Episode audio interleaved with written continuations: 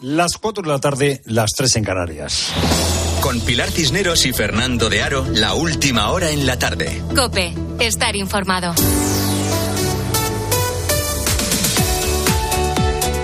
Muy buenas tardes a la gente gente. Salgamos a la calle por nosotros mismos, por nuestros derechos, por nuestro futuro, por el hecho de que no queremos perder otros seis años. Así hablaba Navalny. Navalny eh, podría haber tenido quizá una vida más larga. En 2011 se convirtió en el líder de las protestas contra el gobierno, contra el gobierno de Putin. Putin, la gente de Putin, eh, lo quiso envenenar lo quiso envenenar en 2020 y eh, los alemanes se lo llevaron a Berlín para curarlo. Y consiguieron curarlo, consiguieron curarlo, pero él quiso volver a Rusia, quiso volver a Rusia y lo hizo en enero de 2021 sabiendo que en Rusia no le esperaba nada bueno. Desde 2021 Navalny estuvo preso, hace algunas semanas desapareció y había aparecido hace unos días en una prisión, por llamarla de alguna manera, porque más que prisión era y es un infierno, una prisión de máxima seguridad en el círculo ártico de Rusia. Dice ahora el gobierno de Putin que eh, salió a dar un paseo y que eh, se desmayó y que eh, luego no hubo manera de reanimarlo y que esta es la causa de su muerte. Es decir, traduciendo lo que dicen las autoridades rusas, Putin ha asesinado a Navalny. Este es Putin, este es Putin. Eh, desde hace dos años sabemos que Putin es alguien que invade países, es alguien que no tiene respeto alguno por la vida. Dice ahora Puigdemont en un tuit que lo que ha hecho Putin con Navalny muestra la debilidad de Putin. Bueno, pues no debía de tener muy clara la debilidad de Putin, Puigdemont, cuando quiso negociar con él. Este domingo, a partir de las ocho y media de la tarde, te ofreceremos un programa especial para contarte aquí en COPE todo lo que da de sí la noche electoral gallega. ¿Se volverán o no se volverán a equivocar las encuestas que le dan al PP mayoría absoluta? La mayoría eh, absoluta del PP, bueno, es eh, el asunto del que estamos pendientes, pero no será el único asunto del que estemos pendientes este domingo. Hay otra pregunta importante. ¿Qué va a pasar con Sumar? ¿Qué va a pasar con esa nueva formación de izquierda que lidera Yolanda Díaz? Digo nueva porque lleva mucho tiempo eh, naciendo sin acabar de nacer. Bueno, pues eh, está Sumar en el umbral de conseguir o no conseguir representación parlamentaria. Cuando gobernaba la Junta Fraga, subió el porcentaje necesario para tener un diputado del 3% al 5%. Bueno, vamos a ver si Sumar consigue en Pontevedra un diputado. Claro, es que Sumar es una coalición de partidos.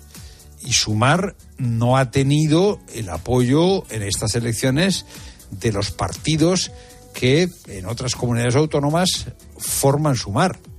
Por ejemplo, eh, MES por Mallorca mm, ha pedido el voto por el BNG. Eh, Compromís o la Junta Aragonesista, partidos todos estos de la coalición Sumar, no han pedido el voto para Sumar. Eh, eh, claro, veremos este domingo hasta dónde llega a sumar, pero ya estamos viendo que los partidos que forman la coalición no, no están apoyando a Marta Lois, la candidata de Sumar. El PSOE, según las encuestas, se hunde y Óscar Puente está empeñado en hundir al PSOE definitivamente. Ahora dice, oye, que para que los jueces no tengan que tener mucho trabajo, que mejor aprobar ya una ley de amnistía. Pensade que a fórmula electoral é fastidiada e non nos estamos disputando os escanos co PSDG e co Bloque. Esta no es Oscar Puente, claro, esta es Yolanda Díaz diciendo que la fórmula electoral le castiga. Sí, sí, bien, bien. Claro, es una fórmula que exige al menos un 5%, pero claro, es que un partido de coalición de gobierno, eh, del gobierno de coalición, hombre, eh, un 5% tampoco es pedirle mucho. Ahora sí escuchamos a Óscar Puente. Si lo que vamos a hacer es someter a las personas siete años después a un procedimiento judicial para acabar indultándolas, pues hombre, ahorrémosle el trabajo a la justicia. En fin, es que no ¿para, qué, ¿Para sentido. qué, para qué eh, eh, vamos a hacer más líos? Sacamos eh, una ley de amnistía ahora y luego ya vendrán los indultos y así no les hacemos trabajar los jueces. Claro, o sea, ¿para qué vamos a tener separación de poderes? ¿Eh? O sea, prueba ahora la, la ley de amnistía y que los jueces no tengan nada que decir. Con estas perspectivas, con estas posiciones, claro, es lógico que se espere un desgaste del Partido Socialista en las elecciones gallegas. Es lo primero, no lo único. Buenas tardes, Cineros. Buenas tardes, Fernando. Buenas tardes a todos. Y este viernes se cumple una semana del asesinato de dos guardias civiles arrollados por una narcolancha cuando participaban en una operación contra el tráfico de drogas en Barbate, en Cádiz. Un asesinato que ha constatado la falta de medios con la que tienen que trabajar los agentes de las fuerzas y cuerpos de seguridad del Estado desplegados en la zona. La justicia tampoco es ajena a ellos. La rotación es alta entre los profesionales que ocupan estas plazas y los juzgados tienen que hacer frente a múltiples causas. Patricia Rossetti. Barbate tiene dos juzgados mixtos y lo mismo trata un robo con violencia, violencia de género que narcotráfico. El juzgado que instruye este caso tiene ahora una juez sustituta que lleva desde el 8 de enero. El juez titular estuvo un año y pidió el traslado. El próximo 1 de marzo toma posesión un nuevo juez, uno de los 160 que recibió el despacho el miércoles en Barcelona de manos del rey. Se estrenará con un caso complicado. Pedir el traslado de este tipo de juzgados es habitual. El TSJ de Andalucía estudia reforzar los juzgados de Barbate, una medida que estudia desde hace tiempo, dicen a COPE fuentes del tribunal, pero las circunstancias actuales aconsejan acelerarlas cuanto antes. Los jueces critican la quiebra del Estado de Derecho en el campo de Gibraltar, denuncian que se trabaja con una estructura judicial del siglo XIX y piden más medios. Y el pasado 23 de octubre, Arancha murió atacada por una jauría de perros cuando salía a hacer deporte por un camino cercano a su pueblo, Roales del Pan, en la provincia de Zamora. Casi cuatro meses después, el juez ha enviado a prisión al dueño de estos siete animales, Carolina Tabanera. El juez además ha ordenado el sacrificio inmediato de los animales. Se entiende que los hechos revisten los eh, caracteres de un delito de homicidio castigado con penas de más de dos años de prisión y considera que existen elementos para creer responsable criminalmente del mismo al investigado. La prisión provisional resulta necesaria para evitar la fuga teniendo en cuenta las penas que lleva aparejadas este delito. El pastor tiene antecedentes administrativos por dejar en más ocasiones a perros peligrosos sueltos sin estar para controlarlos y nada impide que vuelva a cometer hechos similares, se argumenta, pues sigue teniendo la misma profesión. Los canes además no tenían seguro y atacaron a la joven en un camino público muy transitado. Y hace diez días, el bloque de pisos situado en el número 9 de la calle Canigó de Badalona, en la provincia de Barcelona, se venía abajo, causando la muerte de tres de sus vecinos. Un derrumbe que se achaca a la deficiencia de sus materiales, pero que no se ha quedado ahí. El edificio anterior, el portal número 7, ha sido esta semana desalojado. El motivo, varios vecinos han detectado algunas grietas en sus viviendas. Técnicos del Ayuntamiento catalán trabajan en una inspección que determine si hay riesgo de que este segundo inmueble se venga abajo. El temor es palpable en el resto de la calle. Carlos es uno de los vecinos del edificio siguiente, el número 5, y así nos lo ha contado a COPE. Hasta por la noche escucho un ruido y ya con los ojos duermo con un ojo abierto y un ojo cerrado, porque esto te asusta verdaderamente. De primero fue el 9, ahora si viene el 7 y claro, yo vivo en el 5, quieras o no, pues usted está un poquito asustado, porque se fueron tres vidas y esperemos que no pase nada más. Y ya hay sanción para el atleta español Mocatir, Ignacio Arzuaga. La unidad de integridad del atletismo ha hecho pública la decisión hace pocos minutos. José Luis Gil nos amplía la información. Esperaba Katir ha sido sancionado con dos años de inhabilitación por ausencia en tres controles antidopaje. La sanción abarca del 7 de febrero de 2024 al 6 de febrero del 2026. El atleta puede presentar ahora recurso ante el TAS, el Tribunal de Arbitraje del Deporte, pero su presencia en los próximos Juegos de París este verano parece ahora mismo un imposible. En cuanto a fútbol, a las 9 de la noche hoy arranca la vigésimo quinta jornada de primera con un Villarreal Getafe. Ambos equipos en la zona media de la tabla buscarán la victoria para acercarse poco a poco a los los puestos europeos. Sin embargo, la gran noticia del fútbol en estos momentos es el anuncio de Mbappé al PSG de abandonar el club como gente libre a finales de este verano. Luis Enrique ha hablado en rueda de prensa y ha dicho que no dará su opinión hasta que las dos partes implicadas lo hagan. En baloncesto, a las 6 de la tarde, Barça y Manresa se juegan un puesto para las semifinales de la Copa del Rey. Unicaja y Lenovo Tenerife lo harán a las 9. La narración en tiempo de juego. Y por último, en la vuelta Andalucía, Bangil se ha convertido en el campeón más atípico en la historia de esta competición tras anunciarse que no habrá más etapas por la falta de efectivos de seguridad y ganar la contrarreloj de hoy. Juan Ayuso ha quedado segundo. Es tiempo ya para la información de tu cope más cercana. Pilar Cisneros y Fernando de Aro. La tarde. Nara Seguros de Salud y Vida te ofrece la información de Madrid. ¿Qué tal? Buenas tardes. 14 grados, cielo gris en Cibeles. Nos espera un fin de semana de tiempo estable. En cuanto al tráfico, dos accidentes. El primero de entrada en la A2 en San Fernando y el segundo de salida en la A4 en Pinto. Complicaciones además de salida por la A3 en Rivas y A42 Getafe. En la M40 en Coslada, sentido A3 y Pozuelo y Barrio de la Fortuna hacia la A5. Madrid será Valencia el domingo. La polémica mascleta se disparará como estaba previsto con más de 300 kilos de pólvora en Madrid Río junto a la Casa de Campo. El suspense judicial ha terminado dando la razón al alcalde. La jueza ha rechazado la petición de una protectora para trasladar esa mascleta a otro sitio. Este evento puede alcanzar los 180 decibelios. Los que asistan sin protección, en especial los niños, pueden sufrir lesiones auditivas, dicen los expertos. Escuchas la tarde.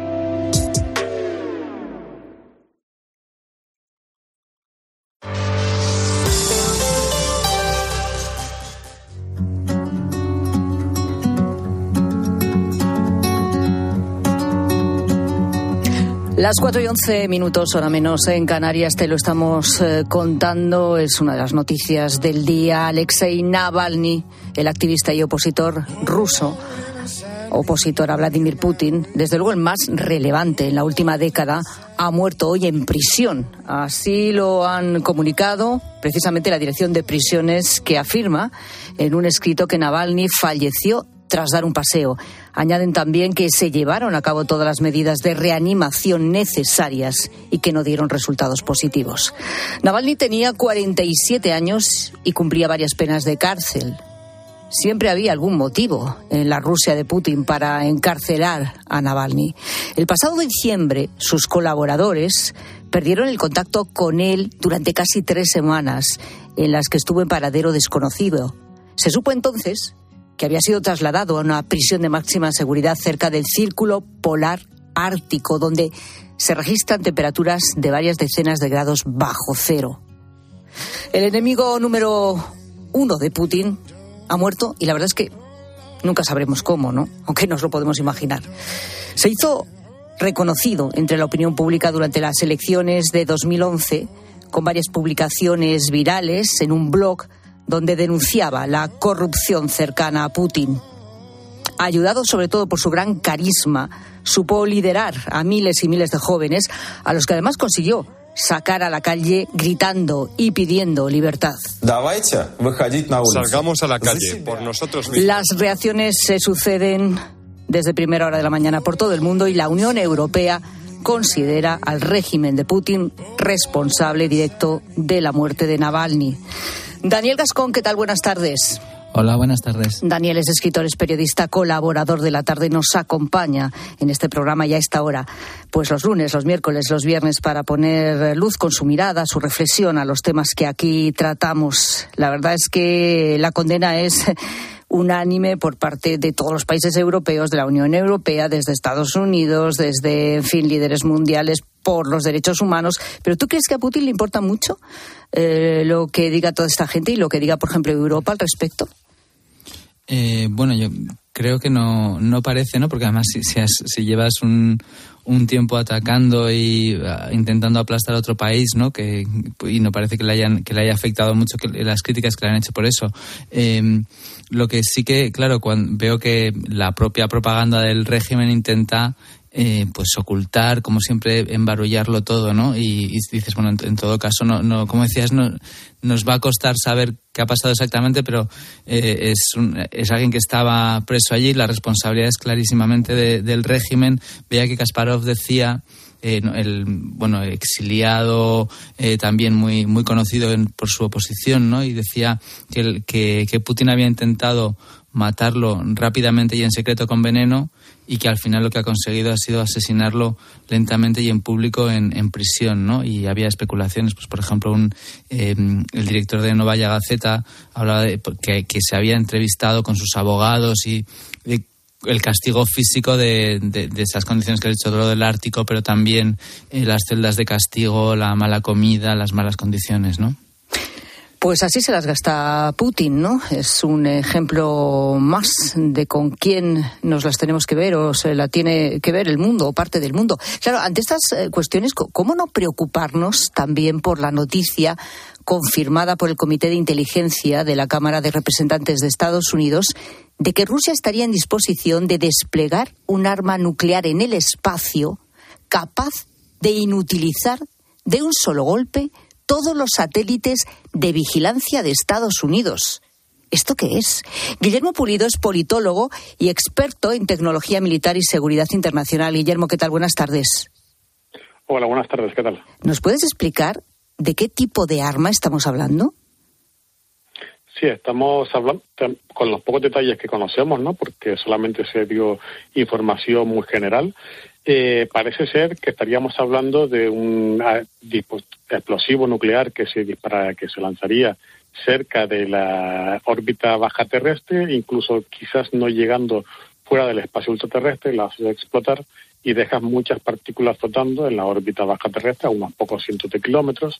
Y como en los últimos años hay una gran cantidad de satélites que se han ido desplegando en órbitas bajas, porque es más barato ponerlos en órbitas bajas que en órbitas altas y una gran cantidad de satélites para hacer mega constelaciones de telecomunicaciones, de observación, etcétera, pues eh, precisamente por eso, por estar en órbitas bajas, eh, son muy vulnerables a este tipo de ataques, ¿no? Hasta hace unos pocos años se creían que este tipo de arquitecturas distribuidas con un gran número de satélites en órbitas bajas, a ser un gran número, pues eran invulnerables a los ataques porque no puede desplegar miles y miles de de armas antisatélites, ¿no? de misiles antisatélites. Entonces, desde hace unos pocos años se especula en ámbitos chinos y en ámbitos rusos eh, escalar eh, con este tipo de armamento. Este pero como te digo, estos son especulaciones. Eh, lo que sí ha dicho Kirby es que este tipo de armamento, digamos que violaría el Tratado del Espacio Terrestre del año 67 que prohíbe armas nucleares en el espacio.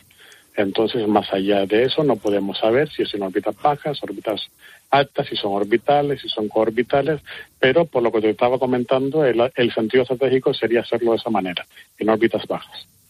Em, te has referido a un tratado, el, de año, del año 1967, en plena Guerra Fría, que prohíbe efectivamente las armas en el espacio, ese tratado ultraterrestre, eh, prohíbe concretamente el emplazamiento de armas nucleares o de cualquier tipo de armas de destrucción en masa en el espacio ultraterrestre. Pero bueno, hablamos de un tratado del 67. Eh, que bueno, yo no sé si, si, si, si Putin tiene intención de cumplir, ¿no? Eh, un tratado que además se firmó en ese año.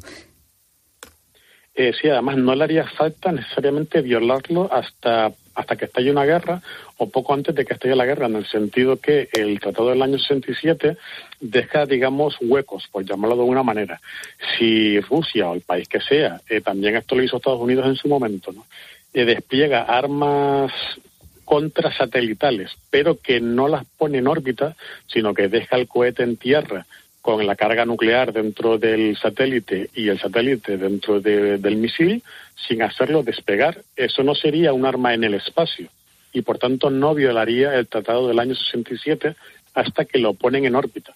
Como te decía, en el pasado Estados Unidos, en el del año 64 hasta principios de los años 70, tenía un misil antisatélite con un arma nuclear para derribar bombarderos eh, orbitales soviéticos que iban a estar armados con armas nucleares pero como el bombardero orbital soviético no iba a ponerse en órbita hasta que estallase la guerra y el, y el sistema antisatelital o antibombardeo orbital estadounidense estaba desplegado en tierra, ni la Unión Soviética ni Estados Unidos, a pesar de tener armas nucleares que en un sentido amplio son espaciales, al no estar en el espacio no violaban el tratado.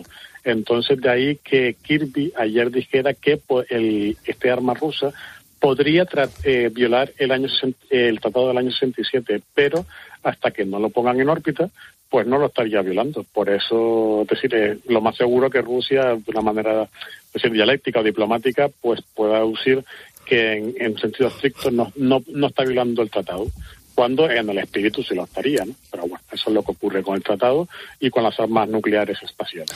Em, pero vamos a ver, eh, o sea, estamos hablando de un tipo de arma eh, nuclear que se pondría en órbita y desde el espacio sería capaz de destruir todos los satélites americanos en órbita. Algo así. Eh, Mm, todos no, es decir, con una sola arma no, pero sí los que, decirlo, de, en un plano de la eclíptica, digamos, en una órbita, si a cierta altitud eh, detonas eh, un arma nuclear, se quedan durante varias horas, no de manera permanente, digamos, una especie de nube de partículas ionizadas y, también eh, a través de lo que se llama el, los cinturones de Van Allen, que son como los cinturones que protegen la Tierra de la radiación solar, pues se quedan ionizados y en esa trayectoria de las órbitas, eh, a medida que van pasando los satélites y van pasando durante varias horas eh, por esa zona, empiezan a dañarse. Y en cuestión de minutos o de días, porque esto ya depende de cada satélite, eh, se destrozarían. Eso ya se, se, pero perdóname la ignorancia, Guillermo, porque a mí estas cosas me suenan todo como a ciencia ficción. O sea, estoy pensando hasta en la guerra de las galaxias, la, estrella de la muerte y estas cosas. Esto es, ¿cómo funciona? ¿Por láser? Eh, ¿Es por explosión? Es decir, genera una explosión y entonces todos los satélites que van pasando por esa zona se van inutilizando. ¿Qué, qué tipo de arma es realmente? o sea, ¿cuál es su capacidad de destrucción? Eh, al explotar el, un arma nuclear a gran altitud, a unos 100 kilómetros, 80, poco más, lo que hace es ionizar eh, lo, lo, poco que hay de atmósfera a esa altitud, ¿no? Porque ya fuera en el espacio exterior todavía hay, partículas del, de la atmósfera, pero hay muy pocas, pero hay, ¿no? Entonces las ionizas a, la eh, los rayos gamma, los rayos X de la explosión nuclear, eh, ioniza, como te digo, esas partículas, se quedan muchos electrones flotando eh, a, través de los cinturones de Van Allen eh, y en esa zona concreta, concreta de la Tierra, en esas órbitas, pues a medida en que van pasando los, eh, los satélites y las constelaciones, pues y entran en contacto con esas partículas ionizadas, con esos electrones, pues comienzan a haber fallos y terminan destruyéndose. Ese es el sentido, y eso, esas partículas están durante unas cuantas horas, ¿no? Eso ya ocurrió en el año 62, lo descubrieron los Estados Unidos, hicieron una prueba nuclear en el, en el espacio y destruyeron varios satélites comerciales americanos, ¿no? porque no se, hasta el año 62 no se, no se sabía que esto podía ocurrir. ¿no? Y desde entonces, pues ya se sabe que esto sucede, pero en los años 60, como habían tan pocos satélites, era solamente para telecomunicaciones y para guerra nuclear espacial, ¿no? para detectar misiles, eh, pues no hacía demasiada falta. Ahora, como hay tantos satélites apoyando la guerra en tierra, ¿no? Estamos viendo los Starlink en Ucrania, pues ahora sí es mucho más útil. Claro, es decir, eh, dejaría, por decirlo así, al ejército americano sin ojos en miles de operaciones y guerras de todo el mundo. Pero afectaría también a, satélites civiles, ¿no? Es decir, nos podríamos quedar sin televisión, sin internet, los satélites meteorológicos que pasaran por la zona, ¿o no? Eh, sí, todo lo que pase por ahí, efectivamente. Vale. Todo lo que pase por... Y, y también los cinturones de Van Allen empiezan a hacer, eh, digamos, hay bifurcaciones y cosas muy raras, ¿no? Afectaría, si lo haces en la órbita baja terrestre, a los que pasen por esa órbita a unos pocos cientos de kilómetros y de altura, y también eh, afectaría eh, ya casi a órbitas geoestacionarias, porque yo te digo, los cinturones de hacen cosas muy raras. Y, bueno, la tecnología está ahí, por lo tanto, es decir, cabe la posibilidad de que esta tecnología la tenga Estados Unidos y la tenga también Rusia. Por lo tanto, esta, este arma la pueden tener. Otra cosa es que la pongan en órbita y la utilicen. Pero ¿por qué entonces eh, Washington, Estados Unidos, a través del de, portavoz, uno de los portavoces de la Casa Blanca, de John Kirby, al que tú has mencionado, de repente ha salido con esta noticia, como confirmando que sí, que Rusia estaría en disposición de, poner en funcionamiento este arma nuclear eh, orbital? La liebre, por decirlo de alguna manera, de manera informativa, lo hizo el Comité de Inteligencia de la Cámara de Representantes. No se sabe muy bien el motivo. Unos dicen que es por eh, espolear la ayuda a Ucrania, otros dicen, yo creo quizás más adecuado, que es que las divisiones en el Partido Republicano estaban poniendo en peligro la aprobación de presupuestos para un programa de inteligencia electrónica que descubrió este tipo de armamento Y, y a la Casa Blanca no le hizo demasiada gracia que se hiciera público este este programa, no, este- no los detalles del programa, sino que existe y que se han enterado de cosas que son difíciles de descubrir, porque un arma coorbital antisatélite nuclear en realidad es, para Rusia es muy fácil, solamente hace falta cohetes, satélites y armas nucleares, que de eso Rusia tiene todo todo lo que le haga falta y es muy y es relativamente fácil mantenerlo oculto. Entonces, si tú das pistas de que te has enterado pues, de que tienen esa capacidad, que en teoría es fácil de ocultarla, pues es normal que Kirby haya sido tan eh, mm, pues sí, de que lo dice y que no lo dice porque no, quien no te debería dar demasiados detalles, pero los motivos de por cuál ahora se ha hecho público, eso, eso es un misterio. Y por- Aunque no es la primera vez. Y última, última, última cuestión, Guillermo. ¿Y cuánto te preocupa a ti esto? Me preocupa bastante eh, en el caso, es decir, en, el caso de que haya una guerra entre Rusia y Estados Unidos o entre China y Estados Unidos, este tipo de armamento eh, que se viene teorizando. Es decir, ya estaba en la Guerra Fría, como te decía, pero por motivos estratégicos pues no hacía falta hacerlo porque eran muy peligrosos. Pero desde hace pocos años, como te digo, ya eh, estratégicamente y militarmente sí tiene sentido utilizarlo y hay muchos académicos que dicen que como en caso de una guerra convencional entre grandes potencias, tú quieres destruir los satélites enemigos, eso también, es decir, eh, no solamente atacas la capacidad convencional, sino la capacidad nuclear de detectar ataques mm, balísticos ¿no? y estratégicos contra, contra tu país. Entonces, lo que han dicho muchos académicos que puede haber, es decir, que se mezcle todo, lo convencional con lo nuclear, y, y hay una gran preocupación ¿no? a nivel académico, pero claro, esto estaba a nivel académico, ahora a nivel ya está empezando a traducir a la opinión pública, ¿no? Y por tanto mi nivel de preocupación, por esto que te comento, por ese entrelazamiento entre lo convencional y lo nuclear es bastante elevado en el caso que haya un enfrentamiento entre potencias que tengan estas capacidades. Mientras no ocurra este enfrentamiento, mi, mi temor es poco, pero Vale. si llega a ocurrir, pues muy preocupado. Guillermo Purido, politólogo, experto en tecnología militar y seguridad internacional. Gracias y buenas tardes. Muchas gracias, buenas tardes. De verdad, Daniel, ¿eh? que es que estamos en un nivel con unas te- terminologías y hablando de unas cosas que es que yo no doy crédito, de verdad. Sí, bueno, tiene, tiene ese, como, como decía, ¿no? De, de- de guerra fría, ¿no? Dices, el, el asesinato de un disidente y la, y la perspectiva de la, de la guerra de las galaxias, ¿no? Como, sí, como sí, decías es tú. verdad. Luego también yo, eh, quizá en- porque veía que, que la, la Casa Blanca decía no es una no es una amenaza inmediata y luego también, claro, yo no, no soy experto en nada de eso, ¿no? Pero, pero digo, me parece que luego Rusia que se chulea mucho y luego hemos visto eh, en Ucrania que las fuerzas armadas de Rusia pues tenían sus, sus problemas, ¿no? Que, que Ucrania que era mucho, es verdad que le ha ayudado, le está ayudando a Occidente, pero que le, le está plantando mucha cara, ¿no? Entonces, bueno, yo por ese lado tengo un, un leve optimismo. Pues sí, seamos optimistas, que es lo que nos queda, porque si no, en fin. Eh, Daniel Cascón, gracias. Buen fin de semana. Muchas gracias. Adiós. Ay, qué bien que ha bajado Rosa Rosado. Sí, mira qué contenta estoy Qué, además, Pilar. qué alegría, mira qué sonrisa. Sí, ¿sabes por qué? ¿Por qué? Pues que, pues que acabo de probar la pasta 100% integral que compro en Mercadona y está muy rica. Digo, esto se lo tengo que contar a Pilar porque le encantó a toda la familia. Pues a mí me gusta mucho que tengas estas buenas ideas ¿Ves? porque una cesta equilibrada y saludable, vamos, yo, yo procuro buscarla siempre. Y además porque está fabricada con sémola de trigo integral que es alta en fibra y la fibra, ya sabes, que te ayuda. Desde luego, y es que hay momentos en los que nos gusta probar sabores diferentes y si además nos ayuda a mantener una dieta saludable, pues más mejor que mejor. Hombre, bueno, pues me has dado una idea genial para probar, porque Ahí la tienes. la pasta la verdad es que va con todo. A Sí. mí me gusta, yo qué sé, con tomate natural, con pesto. ¿Tú cómo la tomas? Bueno, a mí me gusta sola, ¿eh? Con aceitito, muy ¿Ah, rica sí? con ajo, sí. ¿Y con ajo y guindilla o no? Eh, un toquecito, picante. picante. Bueno, y así le pones unas gambitas Hombre, o langostinos. Qué rico. Pues sí. Pues venga, a por la pasta integral, la Mercadona.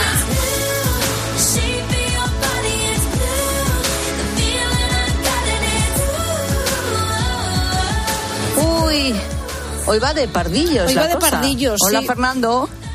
Hola. Que dice Rosa que cuando te sentiste como un pardillo en algún sitio.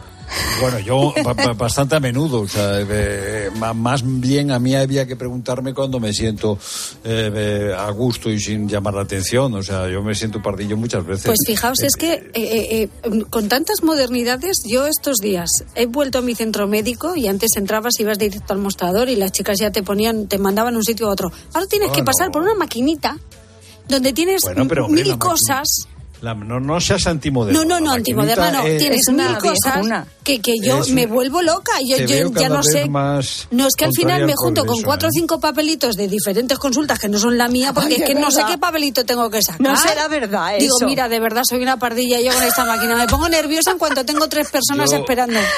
Yo, yo lo de la máquina soy muy, soy muy partidario. ¿eh? Bueno, pero vete con tiempo, ¿eh? Porque hasta que te lees todo. Pero que no, mujer, y que, Pero porque no te queda claro la consulta a la que vas, ¿o qué? Bueno, pero es que Para mucha... No, porque tú empiezas con la máquina y te pone radiografía, mamografía, cita de no sé qué, recogida de análisis. Tienes mil cosas. Digo, espérate, a ver, voy a leer una por una a ver cuál tengo ¿Cuál que es la coger. mía? Claro. Madre, pues a la, que pille detrás de ti. Pues eso te digo yo, yo me pongo nerviosa por la gente que trae. Entonces, como no me entero, pues, pues, pues digo, una pardilla con la maquinita esta en cuestión. Mira, te voy a contar la última vez que yo me he sentido un pardillo. A ver. Yo tengo un teléfono digital, de, un teléfono, perdón, un reloj digital de estos, vamos, para, para meterte en el agua con él. Entonces, no sé por qué se me había retrasado, ¿no? El reloj se me había retrasado dos minutos y he estado como dos semanas para intentar eh, eh, poner el reloj en hora y al final ya pues he buscado eh, una generación Z, un generación Z que me lo ha puesto en, hora.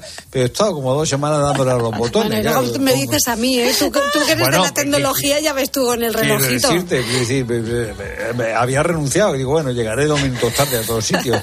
pero, ya me he conseguido un Z y me lo ha, y me lo ha puesto en hora. Sí, bueno, y luego que a veces pues es la primera vez que hacemos algo y es normal que no sepamos o nos sintamos raros o descolocados, en fin, pardillos. De esto queremos hablar con la gente, gente. ¿Qué dicen los oyentes? Bueno, en un hotel, por ejemplo, que hoy en día hay tantos chismes modernos que uno no sabe pues ni, ni exprimir una naranja. ¿eh? Hola, gente, gente. Yo me he sentido como una pardilla en un montón de ocasiones, la verdad pero ahora me estoy acordando de un hotel en un verano en Francia que había un exprimidor y estuve mirando el exprimidor como media hora para encontrarle el sitio. Como no encontré ningún botón, pues yo pensé que era manual, cogí mi naranjita la partí y me puse a imprimir mi naranja manualmente y de pronto llegó un empleado del hotel, le dio un botón que había por atrás y claro, aquello fue maravilloso y ahora sí salía zumo, pero yo ya llevaba dos naranjas con toda mi fecha ahí. Yo ahora esto que ha dicho esta oyente me ha recordado otro momento pardillo. Pues es que hay muchos. Entras en el, en el baño, un baño de un, eh, no sé si era un aeropuerto o una estación, ya no me acuerdo Digo, vamos a ver, aquí dónde está el agua, dónde está el grifo. No, había grifo. Y aquí dónde está el jabón, no había jabón.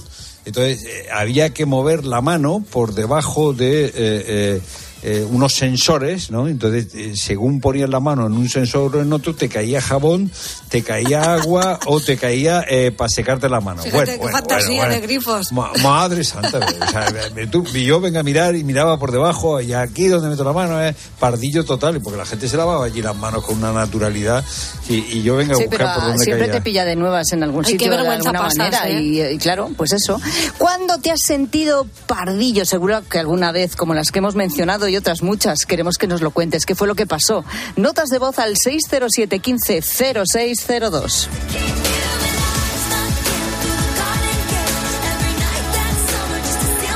Escuchas la tarde. Con Pilar Cisneros y Fernando de Aro. Cope, estar informado. Por eso hoy hemos venido hasta aquí, hasta Barbate, para homenajear a los caídos y para contarte lo que está ocurriendo en el lugar. Escuchas a Expósito porque siempre está donde ocurren las cosas. Hablamos del narcotráfico, de la impunidad y de la situación que está viviendo todo este litoral de la provincia de Cádiz. Hubo un tiempo en el que teníamos una patrullera y es lo que yo reclamo, que vuelva esa patrullera. Tiene 28 años, los últimos días los ha pasado faenando casi todos los días y llama la atención que es de los pocos jóvenes. Se está perdiendo la mano, ya que tú no tienes un sueldo estable. Ese camino fácil del narcotráfico es para muchos jóvenes una salida demasiado sencilla. Desde las 7 de la tarde, Ángel Expósito en la linterna de Cope. Por fin llega el fin de semana. No dejes que ese dolor articular te impida disfrutar de él. Por un fin de semana sin dolor con Ibudol de Kern Pharma. Al dolor de cabeza, ni agua. Al dolor muscular, ni agua. Y al dolor articular, ni agua. Ibudol es el primer ibuprofeno bebible en formato stick pack para aliviar el dolor rápidamente, con agradable sabor y sin necesidad de agua. Al dolor, ni agua. Ibudol tenía que ser de Kern Pharma. Lea las instrucciones de este medicamento y consulte al farmacéutico. Qué bien te viene la financiación total para clientes con tarjeta El Corte Inglés. Financia tus compras hasta en 12 meses en electrónica, electrodomésticos, deportes, moda, hogar y mucho más. Hasta el miércoles 21 de febrero, financiación total del Corte Inglés en tienda web y app. Por compras superiores a 200 euros, financiación ofrecida por Financiera El Corte Inglés y sujeta a su aprobación. Consulta condiciones y exclusiones en elcorteinglés.es. Escuchas la tarde. Y recuerda, la mejor experiencia y el mejor sonido solo los encuentras en cope.es y en la aplicación móvil. Descárgatela. ¿Sabes cómo se dice optimismo en alemán? Optimismos. Fácil, ¿verdad? Pues así de fácil te lo pone Opel si eres empresario autónomo. Descubre la tecnología alemana del futuro con los días pro empresa de Opel. Solo hasta el 29 de febrero condiciones excepcionales en toda la gama de turismos y comerciales. Ven a tu concesionario o entra ya en opel.es. A eso de las 9.30 hablaba por teléfono con mi mujer. Mark Wahlberg. Fue cuando oí aquel silbido. John Malkovich. El silbido se convirtió en un estruendo brutal. Kurt Russell. Y en segundos se produjo una enorme explosión. Hemos tenido una explosión con multitud de víctimas. Necesitamos ayuda. Se viene todo abajo. Marea negra. Nuestras opciones ahora son quemarnos o saltar. El sábado a las 3 menos cuarto de la tarde. Estreno en 13. Hay dos tipos de motoristas. Los moteros, que llegan en cinco minutos, y los mutueros, que hacen lo mismo, pero por menos dinero.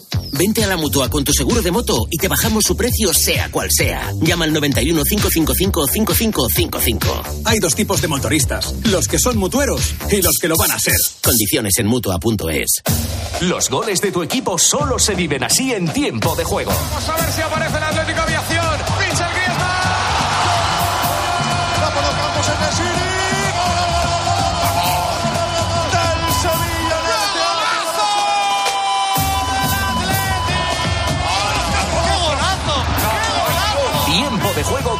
Paco González, Manolo Lama y el mejor equipo de la radio deportiva. El número uno del deporte.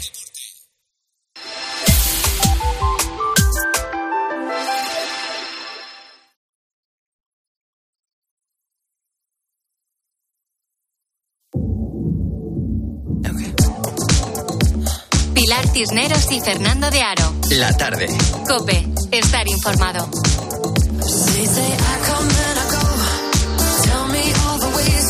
Este domingo, a partir de las ocho y media de la tarde, la cadena COPE te va a ofrecer un programa especial dedicado a las elecciones gallegas. Allí estaremos contándote qué es lo que dicen las urnas, cuáles son las reacciones. En estos últimos eh, minutos, últimas eh, horas de campaña, eh, hemos visto cómo el candidato del Partido Popular, Rueda, eh, quiere subrayar sobre todo que eh, el BNG eh, es un lobo con piel de cordero. Yo comprendo que a la candidata del BNG le moleste mucho que le digamos que tiene vínculos con Bildu, eh, pero vínculos tan estrechos como que han ido juntos a las elecciones europeas y hay fotos evidentes de esa relación. Esta es eh, la gran cuestión. Si el subidón del BNG eh, hace que las encuestas se equivoquen y que el Partido Popular pierda la mayoría absoluta. Eh, Pontón, la líder del BNG, dice que llega a las elecciones con las manos libres. Será porque eh, del PSOE se espera muy poquito. ter por primeira vez a unha muller presidenta cas mans libres. Antonio Ray, buenas tardes. Hola, buenas tardes. Bueno, Antonio, ¿se van a cumplir o no se van a cumplir las encuestas? Eh, ¿Se van a equivocar o no se van a equivocar las encuestas? Tú que tienes una bola de cristal ahí, eh, guardadita. Vamos a ver, yo eh, efectivamente el- el- la fuerza que ha tomado el BNG en las últimos en la última semana de campaña y bueno pues con alguna estrategia quizás equivocada del Partido Popular ha hecho que en estos momentos casi todo el mundo esté diciendo que hay partido y que es posible que el Partido Popular renueve su mayoría absoluta o la pierda. Es muy difícil eh, objetivamente eh, saberlo. Sí que es cierto que las encuestas pueden acertar, porque las encuestas en realidad siempre, la mayor parte. Fíjate lo que acabas de decir. Las encuestas pueden acertar. Pueden acertar porque realmente han dado que, que estaba ahí la mayoría absoluta del Partido Popular, uno arriba, uno abajo, y, en las distintas eh, posibilidades que plantean, pues existe la posibilidad de que pierda la mayoría absoluta. Sí que es cierto que se tiene la sensación que el BNG en la última semana ha estado fuerte, se tiene la sensación que el PSOE, que es una de las dudas por las que a lo mejor no consiguen romper la mayoría absoluta, está débil y luego hay varios factores que hay que tener en cuenta y que es difícil determinar, como es el voto exterior y luego el efecto de democracia orensana que en las municipales no vieron venir las encuestas y de momento apareció. Hay quien le da uno, a los más optimistas, a mí me parece eh, demasiado, les dan dos, pero en cualquier caso es posible que estén ahí. Con lo cual es difícil saber exactamente eh, claro. si Antonio, lo, que sí que está claro es que la pregunta es si el PP tiene mayoría absoluta o no ya. Esa es la única Imagínate que eh, el domingo, cuando hagamos el programa especial, pues eh, a las diez y cuarto, diez y media eh, de la noche, once de la noche, decimos el PP ha perdido la mayoría absoluta. ¿Qué consecuencias tiene eso para Fijo? Pues tiene unas consecuencias serias, porque si el Partido Popular la consigue, va a ser Rueda el que gane, por supuesto que al lado va a estar Feijó, pero como Rueda no consiga revalidar la mayoría absoluta, quien la va a perder va a ser Feijó. Y eso en una campaña que ha sido cuestionada y en la que Feijó no ha estado muy afortunado por alguna otra cuestión, pues indudablemente va a generar dudas en el liderazgo de Feijó dentro del Partido Popular y sobre todo en, la, en el tipo de oposición que se está haciendo, porque fíjate que si el PSOE de, de, la amnistía consigue gobernar, aunque sea de la mano del BNG en Galicia, y el PSOE de Feijó, que está peleando en contra de la amnistía, el PP, el PP de Feijó. El PP, el PP de Feijó se queda fuera de Galicia después de 15 años, pues indudablemente es inevitable que se haga un, un, análisis del resultado electoral en clave nacional y que se cuestione el liderazgo de Feijó. Se cumplen las encuestas y el domingo contamos que el PSOE se pega un batacazo. ¿Qué factura tiene para Sánchez ese batacazo? ¿Está descontada la, eh, el batacazo? ¿Está descontado? Bueno, eh, el PSOE ya se pegó el batacazo en las autonómicas, luego no ganó las elecciones, pero consiguió recordar, pero eh, recuperar, pero sí que es cierto que si el PSDG está en los 10 eh, diputados o menos, indudablemente es un batacazo importante para Sánchez. Que él va a seguir gobernando, que va a seguir las, el martes o el miércoles aprobarán la ley de amnistía en la comisión y tirarán para adelante y seguirá gobernando, sí, pero está estará claro que la estrategia de Sánchez está haciendo mucho daño en todas las comunidades autónomas al Partido Socialista, con lo cual ellos le van a quitar importancia. Igual no es tan trascendente como si pierde la mayoría absoluta del Partido Popular, pero desde luego que será un varapalo duro y serio para eh, Pedro Sánchez. Sumar no tiene al final ni siquiera un diputado.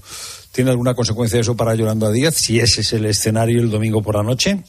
Pues sí, siembra más dudas en un proyecto que no termina de cuajar. Si te das cuenta, Yolanda Díaz está intentando salir en la mayor parte eh, de fotos posibles, en los, mm, se inventa viajes o se los prepara para hacer ruido, habla sobre todo porque realmente el proyecto de Sumar eh, tiene eh, serias dudas en estos momentos y si no consiguen al menos un escaño en, el Parlamento de Santiago, bueno, pues harán como el PSOE. Bueno, eh, no tiene mucha importancia, pero claro que la tiene, porque eso es eh, un frenazo en el serio, serio en el proyecto de Sumar que sirvió para las elecciones anteriores, pero o pasadas, pero a lo mejor no sirve para mucho más. Nos ponemos en la semana que viene, como dices tú, se vuelve a eh, trabajar en la ley de amnistía. Eh, Carlos Campuzano, que es eh, consejero de la Generalitat en este momento, hace unas horas decía, oye, mira, Puigdemont, tira para adelante, porque si la ley de amnistía no os cubre completamente, pues no os preocupéis, porque ya llegarán los indultos. Óscar Puente, ministro de Transporte, dice que, hombre, eh, eh, vamos para adelante porque mejor es la amnistía que los indultos. Total, los indultos van a hacer trabajar mucho a los jueces y mejor es que haya amnistía directamente. Si lo que vamos a hacer es someter a las personas siete años después a un procedimiento judicial para acabar indultándolas, pues hombre, ahorrémosle el trabajo a la justicia. En fin, es que no tiene mucho sentido. Por eso la ley de amnistía es la solución en este momento más necesaria y más conveniente y más útil. ¿Para qué? ¿Para qué vamos a someter eh, a, las personas y a los jueces a ese eh, unos a ese trabajo de juzgar y a los otros eh, el mal rato de ser juzgados? Venga, hombre, ya, Puigdemont, aprueba ya la ley de amnistía. ¿qué, qué, qué, qué, vamos a tener la semana que viene? ¿Sabes algo, Antonio? ¿Tienes algún pronóstico? bueno, PSOE y Junts lo que están haciendo es buscando alguna fórmula para salvar la cara de Junts y que no se apruebe exactamente lo mismo que rechazaron hace un par de semanas. Eh, intención de acuerdo hay, yo diría que incluso hay acuerdo, pero están intentando buscar una solución. En la opinión pública se está implantando esta idea de que, bueno, pues el que quede fuera, porque técnicamente no podemos asegurar que algún juez eh, o Europa o la Constitución eh, haga alguna rectificación de la ley que se apruebe, pues luego vamos a los indultos. Esto que hemos escuchado del ministro Puente es difícil de calificar, ¿no? Eh, ya me entienden los, ¿Y para qué, los oyentes, ¿no? por esa regla de tres, pues nada, es, es, es, es absurdo. pues suprimimos el, el Poder Judicial. ¿Sabes? Es decir, hacemos Si luego vas a hacer indultos, pues para qué vas a juzgar eh, a nadie, ¿no? Bueno, yo creo que es una, es una estupidez, por, por llamarlo de alguna manera. Lo que sí que demuestra es lo que hay detrás. Y lo que hay detrás es que el PSOE está intentando asegurar a, a Junts que van a hacer una ley o que la ley hecha, que pueden modificar muy poco eh, es buena y el que quede fuera por las circunstancias que sean, porque eh, cualquier ley técnicamente pues tiene sus, sus, cosas y salvo que no pongas que a Puigdemont es, intocable, pues que luego irán a los indultos. Claro, esto eh, conlleva para Junts algo que no quieren aceptar, que es que retrasa la posibilidad de que Puigdemont pueda volver a España y pueda hacer política. En cualquier caso, ya lo hablábamos hace unas semanas, es curioso cómo el PSOE está pidiéndole por favor a Junts que aprueben la ley de amnistía. ¿A dónde han llegado? Sí, sí, sí. O sea, eh, eh, señor Puigdemont, por favor, déjese amnistiar, déjese amnistiar. Pues en esas estamos. Vamos a ver, vamos a ver si Puigdemont se deja amnistiar, porque es la única pregunta que queda por responder. Yo lo eh, que subrayo lo que te decía. En Junts hay una parte que ya la otra vez, cuando no, cuando votaron en contra, pensaron o, entre ellos debatieron que se habían equivocado y ahora están buscando una fórmula, pero a mí no me cabe duda que la semana que viene van a seguir adelante con la ley de amnistía. Antonio, gracias por estar con nosotros. Un placer, buenas tardes. Pues eh, Pilar, todas estas preguntas o buena parte de ellas las podremos responder el domingo en el programa especial a partir de las ocho y media de la tarde, el programa especial en el que vamos a contar a todos los oyentes cómo van esas elecciones gallegas. Y ahí estaremos todos atentos, desde luego.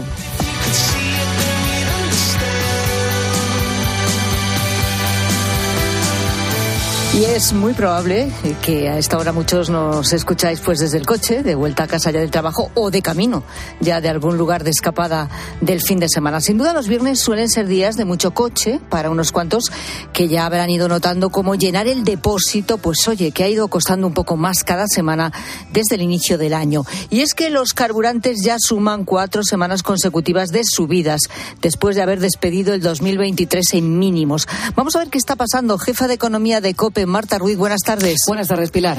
A ver, que pasar por el surtidor nos cuesta un 2,6% más en lo que llevamos de año. Está claro que no es un fuerte repunte, pero lo que nos preocupa sobre todo es la tendencia, porque ya nos hemos llevado sustos no hace tanto. Sí, Pilar, estamos instalados en esa tendencia de eh, subida en el precio de unos carburantes que terminaron, como decías, el pasado año en mínimos con rebajas del 15% en el caso de la gasolina y del 13% eh, si nos fijamos en el gasoil. Pero, mm, como decimos, eh, se ha invertido esa tendencia y ¿por qué? Es la pregunta que nos hacemos. Pues porque han vuelto esas tensiones a las cotizaciones internacionales del petróleo y de los productos refinados, de sus derivados. ¿Y qué es lo que está provocando estas tensiones? Responde Inés Cardenal de la Asociación Española de Operadores de Productos Petrolíferos. Por un lado tenemos la crisis del Mar Rojo que está afectando un poco a los a los movimientos ¿no? de, crudo y por otro lado pues bueno eh, parece que la, demanda está tirando con fuerza en, en países como China o incluso como Estados Unidos eh, para el que se anticipaba una recesión que parece que está que está en este momento descartada eh, y que está y que está creciendo, ¿no?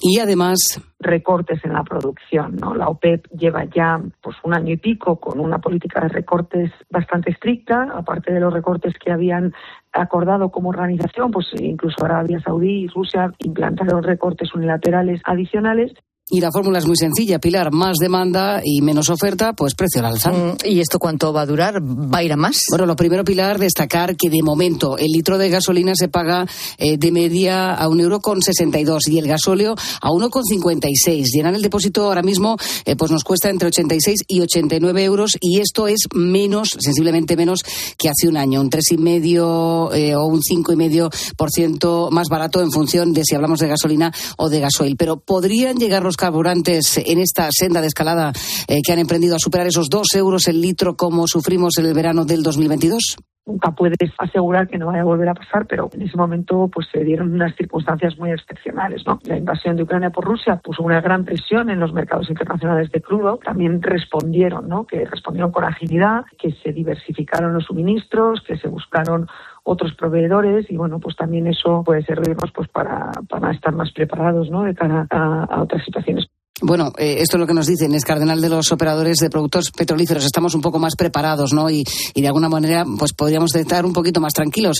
Pero eh, hay otro punto que puede añadir tensión al, al surtidor. Eh, Pilar, los próximos presupuestos podrían recoger un aumento de la fiscalidad de los impuestos a las gasolinas. Nacho Rabadán, de la Confederación Española de Empresarios de Estaciones de Servicio. Y va a hacer caso a su comité de expertos, que publicó un libro blanco donde decía que había que equiparar la fiscalidad del diésel a la de la gasolina y además subir la fiscalidad de ambos carburantes. En Petit Comité ellos dicen que no lo van a hacer, pero si lo hicieran, eso supondría en la práctica un encarecimiento de la gasolina de 15 céntimos y del gasóleo 27 céntimos. Bueno, habrá que ver qué decide finalmente Hacienda. De momento em, em, todavía no eh, se han eh, a a, negociar esos, esos presupuestos.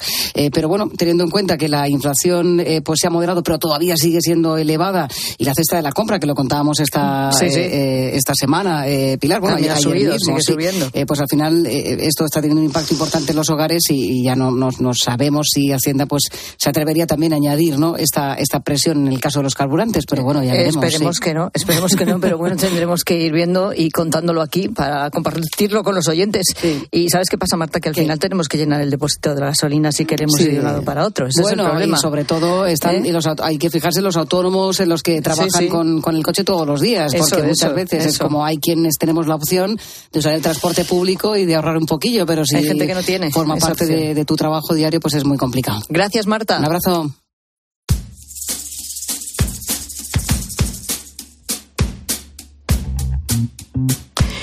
En unos minutos, aquí en la tarde, nuestra sección de economía de bolsillo, vamos a analizar en detalle la nueva medida que el Gobierno ha puesto en marcha para facilitar el acceso al mercado de la vivienda sobre todo de los jóvenes, ¿no? También de, familias con hijos a su cargo, siempre que cumplan determinados requisitos. Me estoy refiriendo a los avales ICO que se han aprobado esta semana en el Consejo de Ministros para ayudar con la entrada para la compra de una vivienda. ¿Quién puede realmente solicitar estos avales? ¿Qué requisitos hay que cumplir para acceder a estos avales del ICO? Enseguida lo contamos con Fernando Trías de Bes. Imagínate que el piso que estamos comprando es un piso de 100.000 euros y, tú no puedes poner los primeros 20.000 porque no los tienes. Y dices, bueno, a ver, reúnes las condiciones que has dicho, vale, pues lo podemos avalar con el ICO.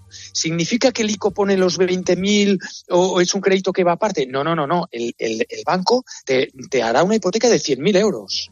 Es decir, lo que pasa es que te la concede y acepta transgredir esa norma de prudencia financiera, eh, de prudencia de riesgo, que es por lo menos el 20% que ya esté pagado, porque en caso de que tú no pagues, el ICO responde, está avalando.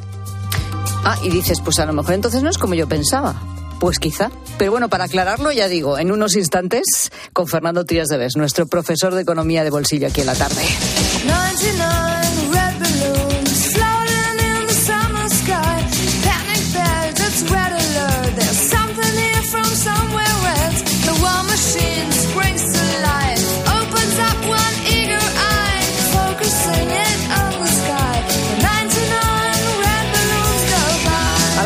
Tampoco es para rasgarse las vestiduras, que todos hemos sido novatos alguna vez en la vida en algo. Porque es la primera vez que lo haces, es el primer sitio en el que vas en tu vida que no habías ido nunca antes y te sientes pues un poco descolocado, muy pardillo. Imagínate los que éramos de pueblo, estudiamos toda la vida en la escuela, el colegio del pueblo y de repente en el instituto para ir al instituto te tenías que ir a, eso, a lo que era un instituto antes de los grandes, ¿no? Con un montón de gente de todas partes y tú, ¿cómo te sentías tú ahí? Un pardillo. Pues un pardillo. Efectivamente. Luego ya te ibas integrando, pero al principio que eras un pardillo. Bueno, hoy hablamos de eso, de pardillos, bueno, no de pardillos, de cuando te sentiste como un pardillo en cualquier sitio, en un sitio o ante una situación rosa? Se lo preguntamos a la gente, gente. Pues claro, en el curro seguro que más de uno se ha, se, ha sentido un pardillo pues sí. alguna vez. Buenas tardes, gente, gente. Yo me siento por primera vez de pardillo fue, tenía 16, 17 años que empecé a trabajar en la hostelería y se te llenaba aquello de gente y al final no sabías qué, qué mesa coger, te miraban todos, tú mirabas a todos y nadie decía nada hasta que de repente hubo un chaval mayor que me dijo, ven aquí que te voy a enseñar cómo funciona esto y hasta que eso, uf, la verdad es que pasé uno o dos días mal porque no cogía el tronquillo. Luego me he dedicado a otras cosas, pero también he estado en la hostelería bastante tiempo y la verdad es que la hostelería es muy grande. Muy grande. Muy grande. Muy grande. De, de todas formas, yo creo que su error que iba de pardillo efectivamente era porque dice miraba a todo el mundo y no sabía qué hacer claro luego aprendiste a no mirar a nadie, ¿no? Que es cuando que todos nos quejamos, pero es que no mira, no mira al camarero. Claro, no mira, porque si mira a todo el mundo, todo el mundo pide a la vez y es una locura. Es una ¿no? locura. Pues sí, la hostelería es muy grande y las estaciones de tren también son muy grandes. Si vienes del pueblo, por ejemplo, y te sitúas en Madrid, que las estaciones de tren son casi tan grandes como mi pueblo, por ejemplo. Así que entiendo hasta oyente. Hola, pues yo que soy de Madrid y me muevo normalmente en transporte público, no me he sentido peor que cuando he tenido que coger la Renfe por primera vez en Chamartín, por ejemplo. Es como sentirte eh, Paco Martínez. Es una sensación, no sabes ni para dónde ir, ni qué anden coger, o sea, fatal. Ahí sí que me he sentido auténticamente como una pardilla. Es una sensación que no sabes para dónde tirar. Pues eso es parecido a la primera vez que vienes a Madrid en coche, coche. y te metes en la M30. Bueno, hay mucha gente en mi pueblo que no se atreve a venir en coche a Madrid, también te lo digo. ¿eh? Es una cosa parecida, Buf, porque piensas que te vas a meter ahí, vas a empezar a dar vueltas y no vas a saber por dónde salir. Y ojo, que los que la usamos habitualmente a veces nos equivocamos también de salida. Y tanto que te equivocas. Es un lío. Bueno, ¿cuándo te has sentido como un pardillo? Queremos que nos lo cuentes esta tarde de viernes 607 15 06 02.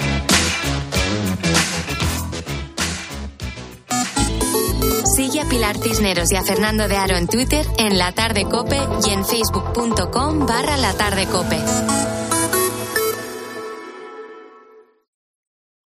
Cuando Berta abrió su paquete de Amazon, se le aceleró el corazón. Pantalla LCD y seguimiento de la frecuencia cardíaca. La pulsera de actividad se clasificó en su corazón por su calidad y su precio. Cinco estrellas de Berta. Productos estrella a precios estrella. Empieza a buscar en Amazon hoy mismo. De camino al cole de los niños, un poco de diversión. Veo, veo. Si pillas atasco al ir al trabajo, un poco de paciencia. Ya no llego. Si vas al súper a hacer la compra, un poco de memoria. Plátanos y yogures. Y para todo eso, los nuevos combustibles 100% renovables de Repsol. En tu día a día, algo nuevo te mueve con los combustibles 100% renovables de Repsol que puedes usar ya en tu coche. Encuéntralos en más de 50 estaciones de servicio y a final de año en 600. Descubre más en combustiblesrenovables.repsol.com. Solo los más rápidos disfrutarán de ofertas increíbles en el corte inglés. Y también los fotógrafos más avispados, con un 15% de descuento en la marca Nikon. Así son las ofertas límite, del 15 al 18 de febrero en tienda web y app del corte inglés.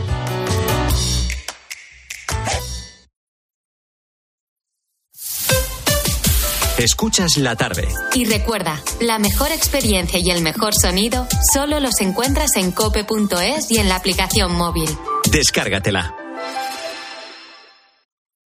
Carla, al viaje de Tokio al final no va el director. ¿Te interesa? Diez días, reuniones, cenas, karaoke, un spa. En la vida lo importante es saber aprovechar las oportunidades. Hay coches que solo pasan una vez. Tu Citroën C3 desde 13.200 euros financiando y con entrega inmediata. Solo por esta vez y solo este mes. Citroën.